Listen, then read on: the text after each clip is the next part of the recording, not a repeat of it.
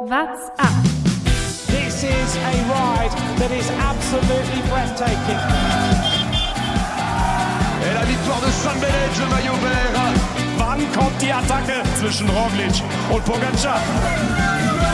The absolute fury of a man who wanted the yellow jersey. I think I'm dreaming. Tour Funk, la dose quotidienne du Tour de France. Mann, oh Mann, da geht die Tour 2021 los. Die Vorfreude ist riesig. Und dann gibt es schon wieder so, so viele Stürze und schon wieder über so viel zu sprechen. Aber auch ein grandioses Finish. Julien Alaphilippe gewinnt die erste Etappe der Tour de France 2021. Ich bin gespannt, wie lang dieser Podcast heute wird. Es gibt auf jeden Fall sehr viel zu bereden. Mein Name ist Lukas Bergmann und mir zugeschaltet ist mein Kollege Thomas Gerlich.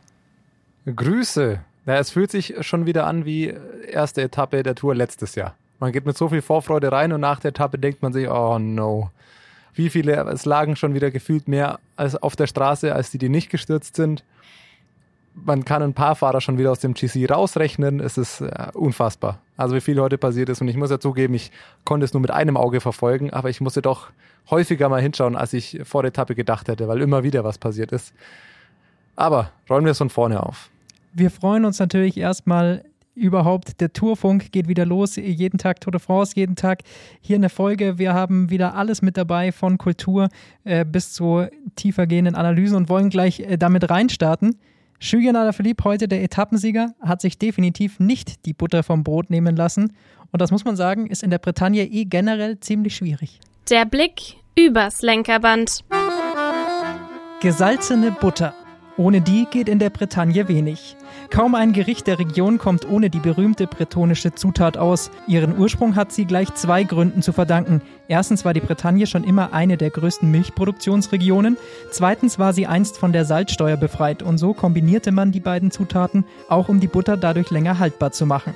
Noch heute findet man sie in beinahe allen bretonischen Spezialitäten, wie zum Beispiel in gesalzenem Karamell oder dem Queen Aman, einem Butterkuchen. Ins Bézet, einem Ort nicht unweit der heutigen Etappe, gibt es sogar ein eigenes Butterfest. Am Sonntag nach Pfingsten werden dort riesige, prachtvoll geschnitzte Butterklumpen zum Altar der Kapelle getragen. Weltklasse. Ich bekomme jetzt, ich weiß jetzt das erste, was ich mache, wenn ich nachher zu Hause bin, ist mir ein Butterbrot zu schmieren. Aber diese Butterklumpen muss man tatsächlich äh, mal googeln. Ich habe mir die mal angeschaut. Das ist wirklich Wahnsinn. Also das ist nicht nur ein normaler Butterklumpen, sondern das sind einfach riesige Würfel, äh, so groß wie eine Kiste aus Butter. Und ich frage mich tatsächlich, welcher arme Tropf die schnitzen muss, weil das muss man ja bei, bei Kälte tun. Das heißt, da sitzt irgend so ein armer Tropf in irgendeiner Kältekammer rum und das an so einem Butterklumpen rumschnitzen. Also äh, fand ich sehr interessant. Unfassbar. Ich versuche jetzt mal deine gekünstelte Hinleitung zum Blick übers Lenkerband wieder jetzt rückwärts zu machen. Ich sag mal so, wir schneiden bei uns im Podcast eigentlich nie. Ich glaube, bei deinem Aufsager gerade sind fünf, sechs Schnitte fällig gewesen. Du hast dich ein paar Mal versprochen, kennt man von dir eigentlich nicht. Eigentlich bist du eine Maschine. Jetzt überlege ich gerade, wie man von den mehreren Versuchen dieses Aufsagers zu, zu heute kommt. Wer Was, hat heute richtig du reingebuttert? Du hast, oh Gott. Ja, oder du hast heute deinen Aufsager so viel gecrashed, wie Fahrer auf der Straße lagen. Vielleicht so. Das ist äh, ich- tatsächlich Ich glaube, man muss tatsächlich darüber bei dieser Etappe sprechen. Bevor wir gleich über das rein Sportliche sprechen, gibt es ja zwei massive, aber beziehungsweise einen massiven Punkt dieser heutigen Etappe, der die Etappe maßgeblich äh, ja, beeinflusst hat und über den wahrscheinlich alle sprechen. Ein Massensturz, ausgelöst von einer Zuschauerin, die ein Schild mit Grüßen an ihre Oma und Opa in die Kamera halten will, nicht auf die Strecke schaut, nur auf die Kamera guckt, damit sie ja im Bild ist. Toni Martin hat keine Chance, weil das Schild auf die Straße hineinragt, stürzt darüber oder bleibt auf jeden Fall daran hängen, stürzt deswegen und das halbe Feld, und zwar unfassbar viele Fahrer, legt es einmal komplett. Toni Martin, ich, ich habe so viele Bilder von Toni Martin, auch Rick Zabel, was weiß ich, wie viele Fahrer gesehen mit aufgeschürften Knien und Schultern und so weiter. Und man muss sich zum ersten Mal schon vehement an den Kopf langen, was mit manchen Zuschauern los ist. Es ist, manche lernen einfach nicht dazu.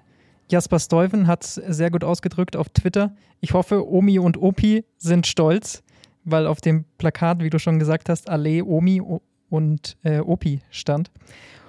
Und er freut sich natürlich, dass so viele Fans wieder da sind. Das gehört zum Radsport dazu. Das ist ja eben das, die eine Seite. Aber man muss sich halt auch als Fan dann an, am Straßenrand bei so einem gefährlichen Rennen, das eben Radsportrennen einfach sind, sich da auch zurückhalten. Also ja. un, absolutes Unverständnis und absolute Katastrophe. Es hat dort einige äh, schon, schon böse erwischt, muss, sind dort zurückgefallen und ja, später gab es dann nochmal noch mal einen zweiten Sturz, der war dann tatsächlich aus dem Feld heraus. Aber so will man natürlich nicht, dass so eine Tour de France losgeht. Absolut nicht. Vor allem, es hätte eine schöne Etappe sein können durch die Bretagne. Toni Martin hat sich direkt danach auch selbst schon geäußert dazu. Aus seiner Sicht natürlich brutal bitter, weil er sieht ja schon quasi das Schild und weiß, er fährt gleich voll drauf zu, quasi mit sehenden Auges in die Katastrophe rein. Und ich fand es auch ganz spannend, weil er gesagt hat, er hat das Schild natürlich schon gesehen, aber du musst ja bei Natur davon ausgehen, dass sie kurz vorher das Schild wegnimmt. Weil wenn sie jetzt um jeden Fan, der hier mal eine Fahne oder irgendwas Ding hält, dann machen die ja nichts anderes mehr, außer nur noch große Bögen, um irgendwie Zuschauer zu machen. Und dann fährt er immer weiter drauf zu und merkt, nee, die nimmt das Schild nicht weg. Und dann hat er keinen Platz und keine Reaktionszeit mehr. Und ja, meint dann, er ist dann reingefahren, hatte keine Chance und er hofft, dass es nur Prellungen sind und muss aber auch erstmal schauen, wie es unter dem Trikot aussieht. Das ist natürlich unfassbar bitter, wenn es da vor allem dann erwischt hat. Jascha Süterlin ist direkt danach ausgestiegen, weil es ihn bei diesem Sturz sehr, sehr schwer erwischt hat. Ja, der erste Ausstieg auch eines deutschen Fahrers direkt echt bitter. Und dann, wie du gesagt hast, gab es, ich glaube, das war fünf oder sechs Kilometer vor, vor dem Ziel. Vor allem war es da recht schnell. Ich glaube, da hatten die Fahrer 60 km/h oder irgendwas drauf. Gab es nochmal einen Massensturz, auch im Feld, wo Fahrer dann auch ausweichen mussten, rechts im Gras, teilweise über Zuschauer drüber gefahren sind.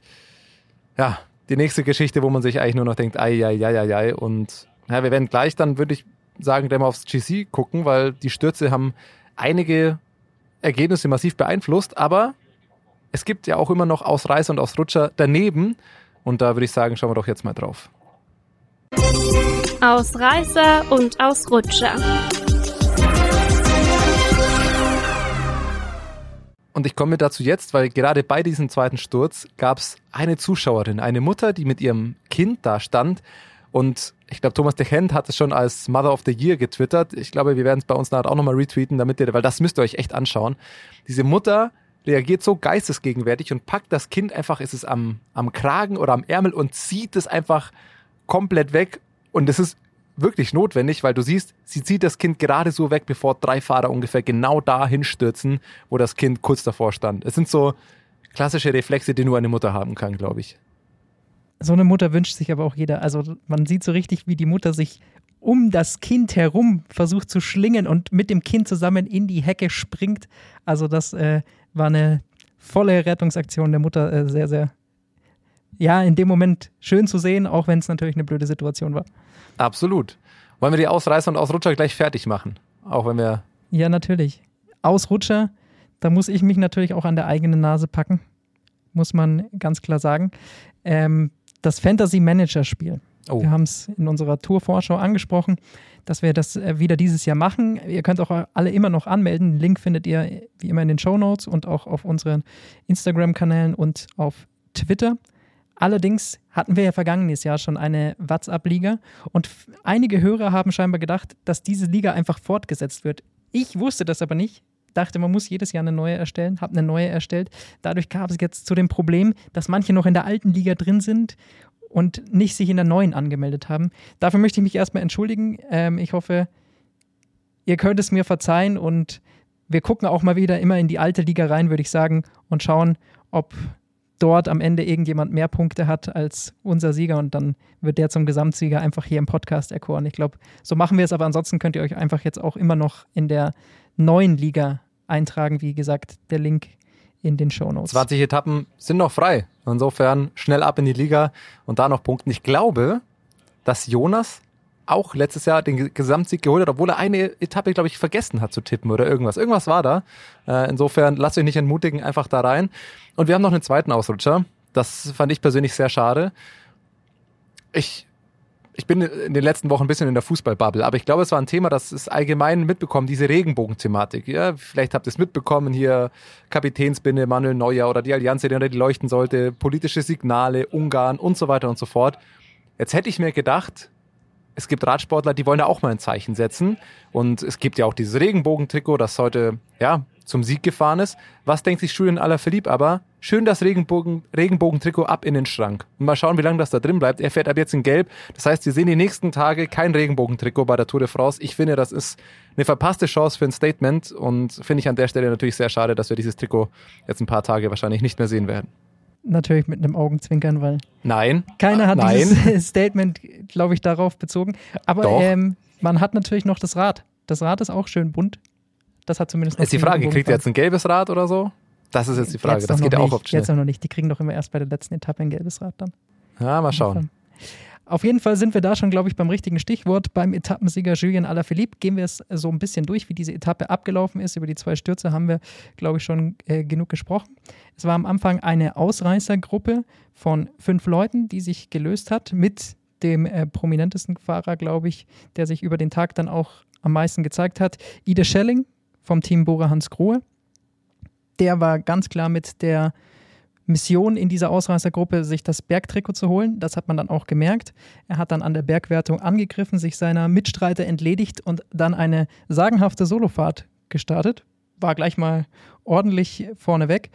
Hat sich da dann das Bergtrikot gesichert. Allerdings natürlich keine Chance auf den Etappensieg. Dafür waren heute zu viele Teams, die dort gleich sich das gelbe Trikot holen wollten, mit in der Verlosung. Unter anderem Decone Quickstep, die mit Tim de Klerk, El Tractor, wie er genannt wird, vorne richtig Tempo gemacht haben, die Ausreißergruppe wieder eingeholt haben und dann gab es eben zu diesem Schlussanstieg drei Kilometer, war der lang, ziemlich steil unten. Dort hat dann auch Julian Alaphilippe seine Attacke gesetzt.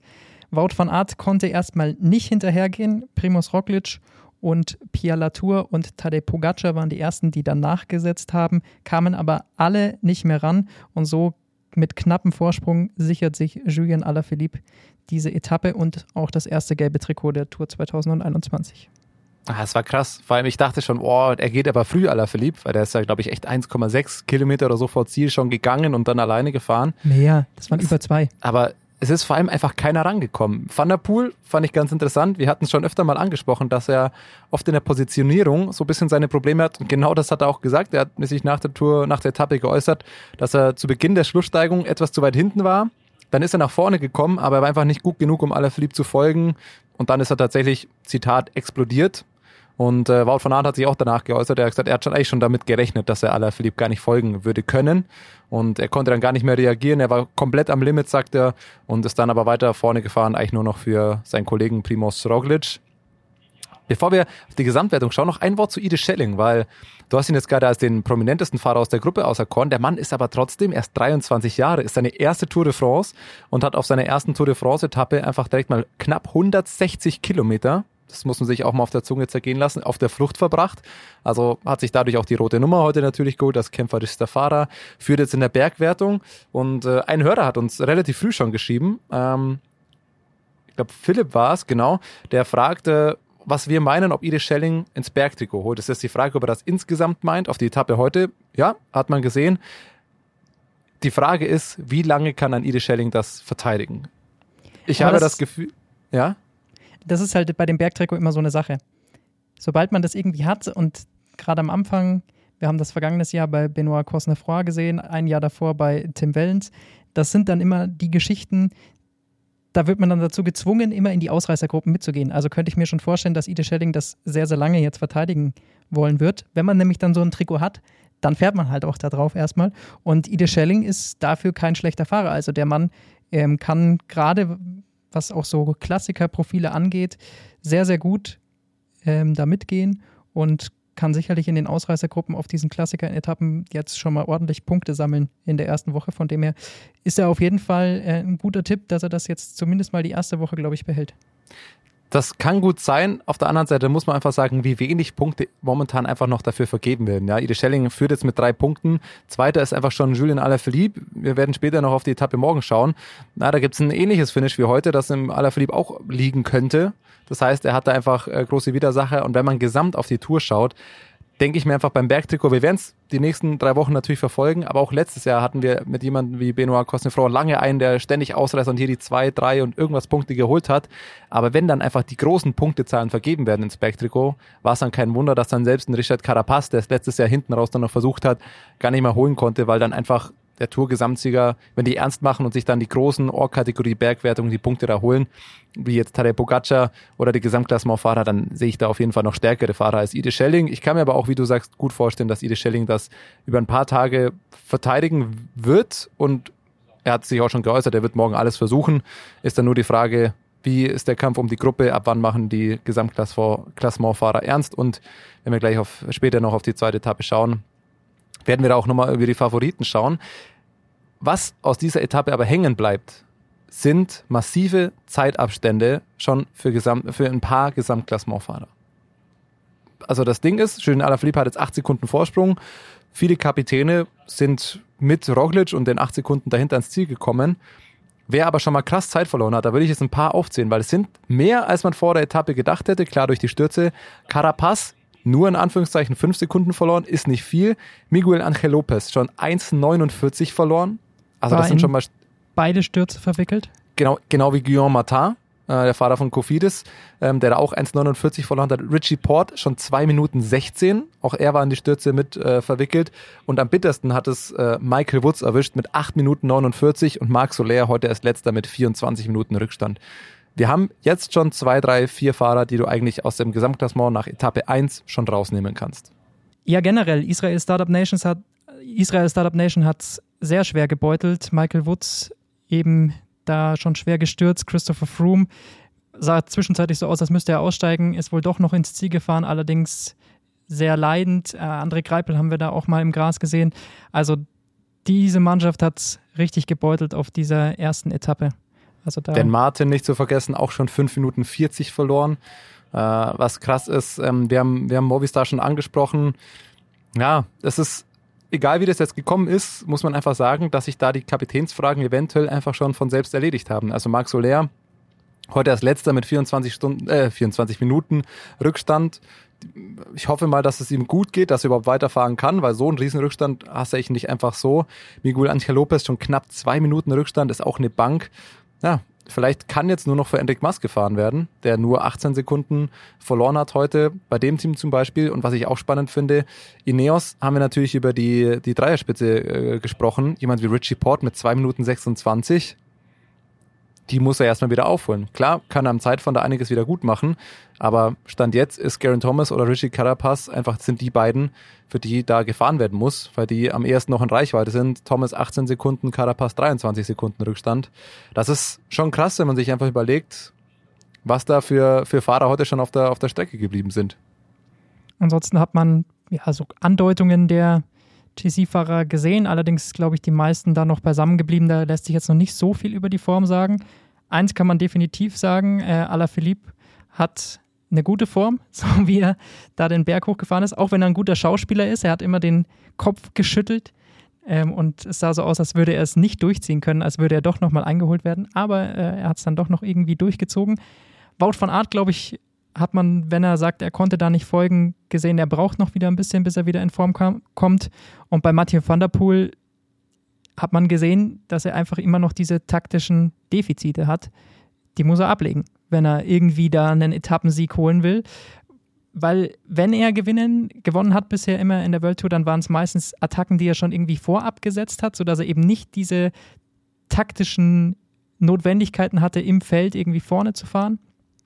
Aber das hat man heute wieder gesehen. Er war da immer irgendwie zwar vorne durch sein Team gehalten, aber ist immer wieder zurückgefallen. Und das äh, muss er definitiv irgendwie hinkriegen. Und das ist gerade bei der Tour de France natürlich ganz wichtig. Wir haben schon gesprochen über Gesamtklassementfahrer, die ihre Ansprüche eigentlich schon verloren haben. Der Anspruch Mathieu van der Poel, gelbes Trikot, kann er sich davon schon verabschieden? Ich glaube nämlich ja. Weil Ja. er hat jetzt 18 Sekunden Rückstand auf Alaphilippe, klar durch die Zeitbonifikation, aber er müsste jetzt erstmal 8 Sekunden auf den Alaphilippe aufholen. Also so eine Lücke, die Alaphilippe heute gerissen hat, weiß ich nicht, ob die Van der Poel genauso nochmal setzen kann. Plus dann müsste er auch hoffen, dass Alaphilippe nicht in die Top 5 ins Ziel kommt.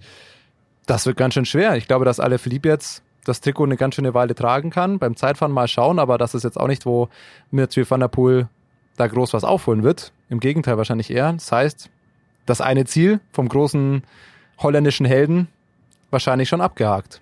Und kleine Deutung, es sieht nicht so aus, als würde er aufs grüne Trikot fahren. Zumindest hat er sich im Zwischensprint der heute ausgefahren wurde, nicht engagiert. Den hat Caleb Youn, also natürlich nach Ide Schelling, der hier vorne weg war zu dem Zeitpunkt noch, hat sich Caleb Youn im direkten Duell dann ähm, gegen Michael Matthews und äh, Peter Sagan geholt, äh, Arno Demar ist da noch mitgesprintet. Also da sieht man, das sind die Contender, die sich auf jeden Fall aufs grüne Trikot konzentrieren wollen. Und da hat sich Mathieu van der Poel jetzt erstmal noch nicht gezeigt. Weiß man nicht, vielleicht wollte er sich heute nur auf die Etappe konzentrieren und geht jetzt da die nächsten Tage vielleicht ein bisschen mehr drauf. Auf jeden Fall war er da nicht dabei. Und, du hast gerade schon angesprochen, Michael Matthews, finde ich eh nochmal erwähnenswert, ist auf der Etappe heute Zweiter geworden vor Roglic. Also das hat mich ehrlich gesagt aus der, aus der Top 10 da mit am meisten überrascht. Und wie du gesagt hast, im Zwischensprint schon ein paar Punkte geholt. Also der ist jetzt mit 43 Punkten direkt hinter Alaphilippe auf Platz 2.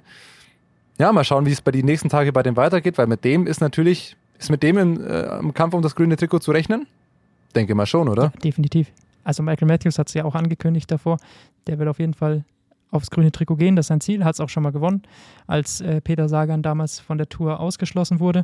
Und da hat er sich dann gegen Kittel, der später auch ausgestiegen ist, durchgesetzt und hat sich da das grüne Trikot geholt und das will er nochmal machen. Und er zeigt sich in guter Form. Also wer ähm, hier gegen dieses erlesene Feld Zweiter wird auf so einer Etappe, der ist auf jeden Fall nicht äh, so schlecht drauf. So gut hätte ich ihn ehrlich gesagt nicht eingeschätzt. Ich hätte da andere Fahrer, die da mit ihm dabei waren, weiter vorne gesehen. Ja, er fährt vor allem recht gut bergauf und das kann er helfen im Kampf ums grüne Trikot. Apropos bergauffahren, da ist mir heute was aufgefallen. Stravazen, qui pédale beaucoup, gagne. Es geht um ein Segment, das äh, im Finish dieser, dieser Schlussetappe war. Es heißt Colle Route Maxi Best Of. Name ist egal.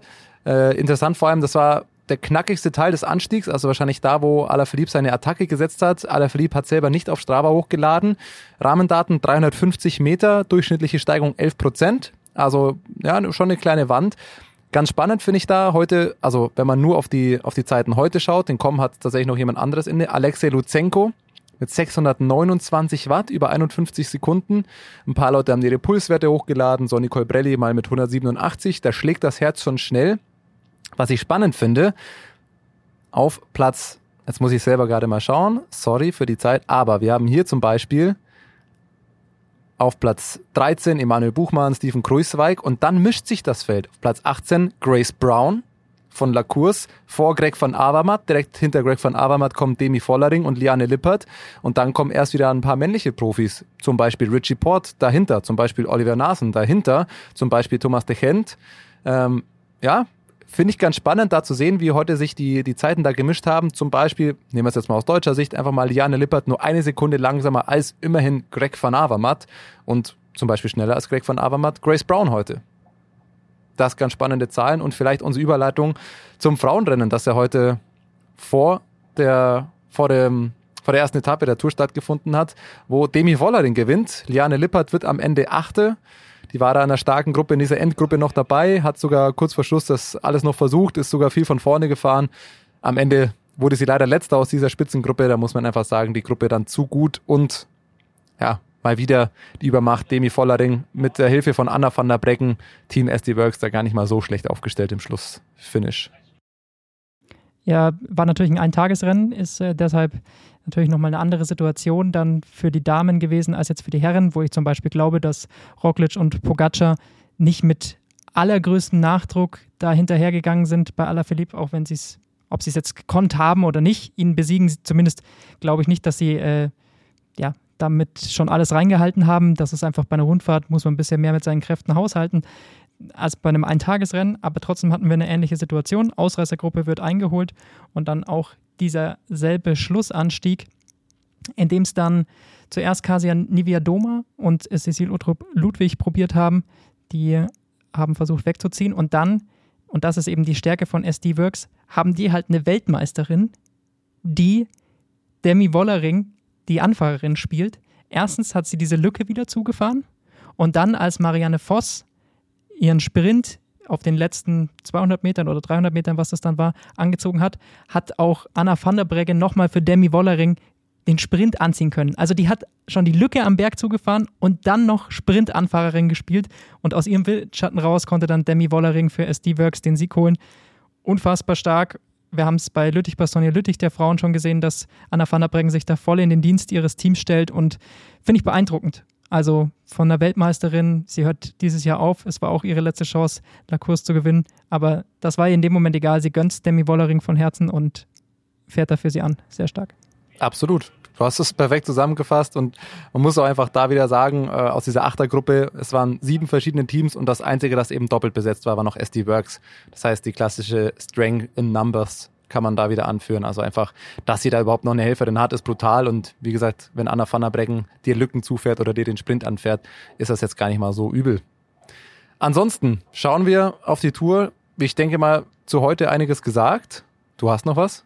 Ich möchte noch eine äh, Sache ansprechen, denn Okay. eine Kategorie haben wir noch und da müssen wir noch mal über äh, zwei Dinge sprechen. Attention, attention, vous entendez parler la police du. Ja, die Style-Polizei hat natürlich auch wieder Oh. vorbeigeschaut. Äh, schon gestern, wir haben viele neue Trikots gesehen. Jumbo Visma ist nicht mehr gelb, das äh, ist jetzt ein äh, Grau. Aber vor allem ähm, sehr starke Aktion. Da weiß ich nicht, ob die Style-Polizei das positiv bewertet dann oder negativ, ist die Aktion von Mathieu van der Poels Team Alpecin Phoenix, die da in einem gelb-lila Trikot an den Start gegangen sind. Was meinst du als, als Style-Experte Thomas dazu? Erstmal nur vom Aussehen? Also ich muss sagen, ich musste mich ein bisschen dran gewöhnen. Meine erste Reaktion war, puh, was ist das? Insgesamt muss ich aber sagen, also zweitens dachte ich, die LA Lakers fahren jetzt da auf einmal mit bei der Tour de France. Also an alle Basketballfans, so sieht das ein bisschen aus. Wenn ich dann die, dieses Foto gesehen habe, das ja auch durch die sozialen Netzwerke ging, ne, wie sich Van der Poel da ähnlich wie das Vorbild hinsitzt, dann, dann ist das schon eine coole Aktion. Finde ich auch gut, dass da die, die, ist es dann die UCI oder die ASO, weiß ich gar nicht, da ein Auge zugedrückt haben und denen ja eine Sondergenehmigung gegeben hat, weil eigentlich war es angekündigt nur für die Teampräsentation. Jetzt durften sie heute auch so fahren. Ich habe es noch nicht rausgefunden, vielleicht weißt du das, ob das nur für die erste Etappe galt oder jetzt für die ganze Tour. Weil ich hatte im Hinterkopf, vielleicht will, äh, will Alpecin Phoenix einfach Van der Poel von Tag 1 in einem gelben Trikot haben. Mit dem Gesamtwertungstrikot wird es ja jetzt immerhin schon mal nicht klappen. Vielleicht bleibt es dann der LA Laker, Mathieu van der Poel. Wer die Geschichte nicht mitbekommen hat, es ging um Mathieu van der Poels äh, Großvater Polidur, ein ehemaliger Radprofi, der dreimal Zweiter bei der Tour de France war, es nie geschafft hat, eben das gelbe Trikot zu holen. Und der ist äh, vor zwei Jahren ist er verstorben, ähm, hatte für Mathieu van der Poel eine sehr große Bedeutung und äh, deswegen dieses Trikot angelehnt an das Trikot, das er damals früher getragen hat, das sah eben genauso aus, war auch so gelb-lila. Deswegen hat sich Alpecin Phoenix in diesem Kit heute eben präsentiert und werden sie sich auch ähm, über die Tour präsentieren. Ansonsten gab es noch eine weitere. Reifen. Der blaue Reifen. Katastrophe. Und darüber will ich ehrlich gesagt auch gar nicht so viel reden, weil die LA Lakers äh, auf dem Rad, die haben wenigstens irgendwie eine coole Story im Hintergrund oder einen Bezug. Jumbo Visma ist einfach nur eine Sponsorsache und ja, äh, klassische Frage. Ich finde, äh, Geld darf nicht jeden Style schlagen. Warum man da jetzt auf einmal am Ende sind sie ja doch nicht mit den Rädern gefahren. Die Ersatzräder hatten dann doch diesen blauen Vorderreifen. Kurz zusammengefasst, es hat was mit einem der neuen Sponsoren von Jumbo Visma zu tun, die eben so Städt, Stadträder ähm, haben und deren Markenzeichen es ist, mit blauen Reifen zu fahren. Ich finde, das braucht keine viel größere Plattform. Ich finde es eine glatte 6. Äh, also gerade mit diesem schwarz-gelben Rad dann noch dieser blaue Reifen und nur einmal, also Vollkatastrophe meiner Meinung nach. Ich weiß nicht, was du dazu sagst. Ja, ich habe es äh, auf Twitter schon, schon gepostet, sah für mich aus wie der Heidelberg Donut von Ja, so ungefähr. Fehlen nur noch die man- Streusel drauf. kennt. Ja, richtig. Naja, ansonsten, ähm, wir, eine neue Kategorie, wir wurden ja auch angesprochen, ob wir nicht einfach noch zusätzlich einen Fantasy-Podcast machen wollen. Äh, ich glaube, das schaffen wir tatsächlich auch nicht mehr mit ganz, aber natürlich soll Fantasy ähm, eine Erwähnung finden. Ich würde zumindest den Tagessieger heute nennen, noch Muschelinho mit 878 Punkten, heute die meisten Punkte geholt. Beim Blick auf das Team wird auch schnell, schnell klar, warum. Er hatte Julien Alaphilippe, der dann auch die Etappe eben gesamt gewonnen hat. Und ähm, dahinter noch Primoz Roglic und ein paar andere Fahrer, aber hauptsächlich Julien Alaphilippe als Road Captain war heute wohl der Weg zum Gesamtsieg. Und ich habe mit Jonas vorhin schon geschrieben, eine Rubrik wollten wir noch machen, Jonas Bayers Fantasy-Tipp des Tages als doppelter äh, Gewinner der Fantasy-Wertung. Ich habe mit ihm gesprochen, was macht man jetzt morgen für die zweite Etappe? Frage 1, wenn man alle Philipp und Mathieu van der Poel hat, ich habe mal ein paar Teams durchgeschaut, das haben ein paar Leute. Macht man morgen Van der Poel zum Kapitän, weil man hofft, er schlägt zurück? Oder Alain Philippe als Road-Kapitän, weil er 8 Sekunden Vorsprung höchstwahrscheinlich das gelbe Trikot verteidigen wird und das ja auch nochmal Zusatzpunkte gibt, wenn man eine Gesamtführenden in seinem Team hat. Und Jonas meint, denke ich nämlich auch. Eigentlich sollte man Alaphilippe zum Road Captain machen, weil erstens seine Attacke heute war brutal. Das lässt vermuten, vielleicht kann er morgen auch recht weit vorne landen. Und mit hoher Wahrscheinlichkeit wird er das gelbe Trikot verteidigen. Das gibt Bonuspunkte. Also unser Tipp, natürlich nicht allzu schlau, außer für die Konkurrenz noch Tipps mitzugeben, aber Julien Alaphilippe, wer ihn hat, morgen nochmal zum Stage-Winner oder zum Bonus. Der Road Captain gibt ja immer doppelte Punkte. Wäre unser Tipp. Wahrscheinlich passiert dann genau das Gegenteil, wie sonst immer bei unseren Tipps, aber so viel heute dazu. Was ein Problem sein könnte, ist seine seine Schaltung. Die hat er nämlich schon wieder nicht im Griff gehabt. Kurz bevor er in den Berg reingefahren ist, ist er nämlich von seinem Team so ein bisschen zurückgefallen. Da ist er auf einmal im Feld nach hinten. Da hat schon wieder irgendwas mit der Schaltung nicht funktioniert. Da hat er dreimal leer getreten und dann hat er endlich wieder den Gang reinbekommen. Da dachte ich schon, oh je, jetzt muss wieder der, die Bohrmaschine kommen und, und irgendwo das Hinterrad auswechseln. Aber er hat es in den Griff gekriegt und konnte dann doch noch attackieren. Ich sag's mal so, wenn er selbst mit so einem kleinen Problemchen acht Sekunden Vorsprung gewinnt, dann kann es nicht so schlecht gewesen sein. Schauen wir nämlich mal kurz auf die morgige Etappe. Ähm, es ist wieder ein Klassikerprofil und naja, die Mou de Bretagne, sagen wir mal so, ist ja jetzt nichts ganz Unbekanntes. Ähm, die ist morgen der Schlussanstieg, also nochmal eine richtig knackige, steile Wand hinten raus. Ich denke mal, die Favoriten sind die dieselben eigentlich, wie sie heute auch waren, oder? Ja, definitiv. Es wird zum Schluss eben zweimal die Mürde Bretagne gefahren. Das ist eben wieder eine Runde hinten raus. Und das ist dann natürlich nochmal ein bisschen spannender als heute. Einmal ist es eben der Schlussanstieg und einmal gibt es aber auch schon die Möglichkeit, davor zu attackieren. Und das ist natürlich auch was, was Julien Alaphilippe sehr, sehr gerne mag. Von dem her könnte es auch sein, dass diesmal schon vorab eine Attacke da forciert wird von Deconic Quickstep und Julien Alaphilippe. Und das macht die Etappe morgen eben dann nochmal sehr, sehr spannend, weil da dann durchaus auch wieder ein paar Zeitabstände passieren können durch diese vorgezogene Entscheidung vielleicht schon, weil es eben zweimal gefahren wird. Und du hast dich besser in die Strecke eingelesen als ich. Kann es sein, wenn ich jetzt gerade auf das Etappenprofil gucke, dass es bei der ersten Mode Bretagne morgen Bonussekunden gibt? Es ist richtig, ein B im richtig, Etappenprofil richtig. eingezeichnet. Also mal schauen, gezogen. ob jemand darauf gehen wird. Aber Bonussekunden beim ersten Mal und am Schlussanstieg logischerweise Bonussekunden für den Gesamtsieger auch wieder. Es wird morgen darum gehen, ob Julien Alaphilippe das gelbe Trikot verteidigt. Ich würde sagen, mit der heutigen Form ist es sehr wahrscheinlich und er wird wahrscheinlich auch wieder einer der Top-Favoriten auf den Etappensieg sein. Absolut. Ich kann mir nicht vorstellen, dass eine Ausreißergruppe da durchkommt. Es wird wieder die klassischen Ausreißerversuche geben, aber da sind schon wieder zu viele Teams, die da Karten am Ende mit drin haben.